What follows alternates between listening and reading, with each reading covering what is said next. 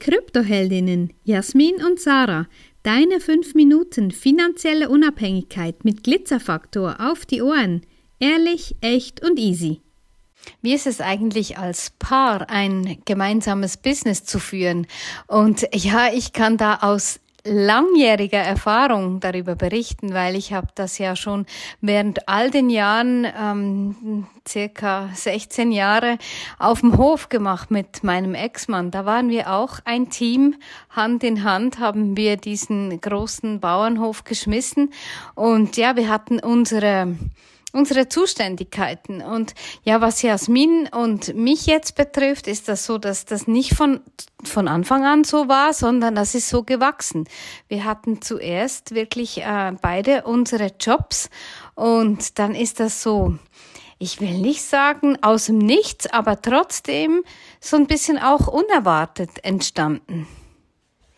Ja, tatsächlich. Für mich war es ja immer so, dass ich mir das eigentlich gar nicht habe vorstellen können, in der Art und Weise ähm, einen Beruf auszuüben. Ja, wenn man so sagen will. Ich habe ja lange Zeit in der Gastronomie gearbeitet und ähm, ich wusste immer, dass das, was ich gut kann, ist mit den Menschen reden. Ja, das ist mir immer schon leicht gefallen, tatsächlich auch schon ähm, ja aus Erzählungen von meiner Mutter von ganz früher.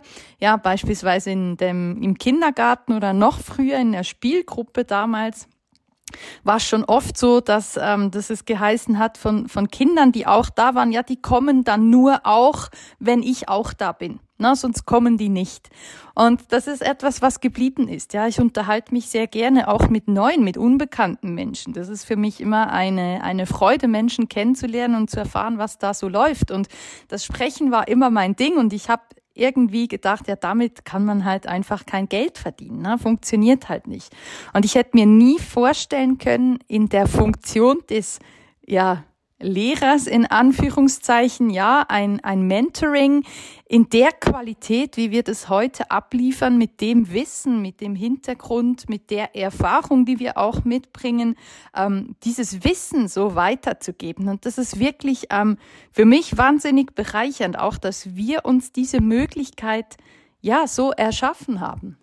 Ja, eben, und viele denken immer, ja, das könnte ich nicht. Ja, das ist immer eine Frage des Wollens auch und der Möglichkeiten zu sehen. Und das ist einfach wieder hier, die Türen aufzumachen und Möglichkeiten anzuschauen, die bis anhin vielleicht irgendwo im Verborgenen gelegen haben. Und natürlich, es ist nicht immer nur eitel Sonnenschein und trotzdem müssen wir sagen, wir haben uns das so gut eingerichtet, dass wir einerseits ja sehr, sehr ähm, erfolgreich sind, gut in unserer persönlichen Zweisamkeit, in dieser Bubble uns super gut ergänzen und trotzdem auch so ein bisschen der, der Blick nach außen nicht zu vergessen und ein bisschen selbst, selbstkritisch auch zu sein und zu sagen, ja, was können wir noch optimieren? Wo gibt's noch mehr Potenzial?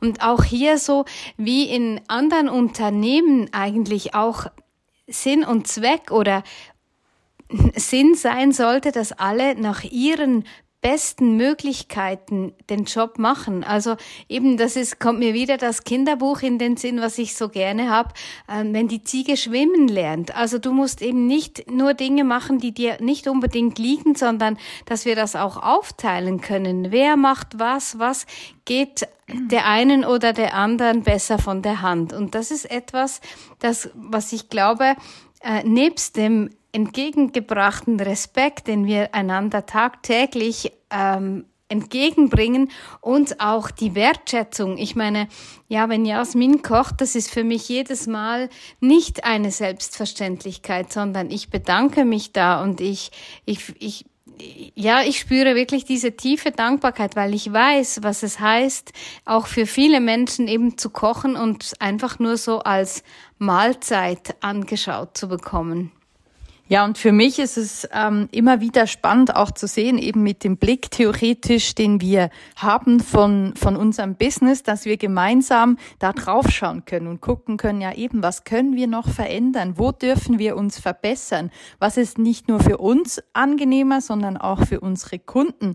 Und ich glaube, das ist eben genau das, was Sarah sagt. Unsere Zufriedenheit und unser gut miteinander sein, diese Liebe, die wir, glaube ich, nicht nur füreinander, sondern auch nach außen tragen können. Und ich glaube, das ist schon etwas, was man spürt. Und genauso an einem Tag wie heute, wo ich hier am Tisch sitze, diesen Podcast aufnehmen kann und hier auf einen frischen Blumenstrauß schauen darf. Das ist einfach, ähm, ja, ich kaufe mir selber keine Blumen, weil ich weiß, dass meine Liebste immer für die beste und schönste Deko im Haus sorgt.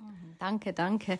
Ja, und das ist wirklich auch so, wenn du jetzt denkst, nee, könnte ich nicht, möchte ich nicht. Ja, mach dir Gedanken dazu. Was, was möchtest du denn? Wie möchtest du dein Business haben? Und das ist eben auch genau dieses Ding, wo wir sagen, nee, wir brauchen keine Work-Life-Balance, sondern wir leben sie. Wir haben unser Leben und unser Business so designt, wie wir es haben möchten.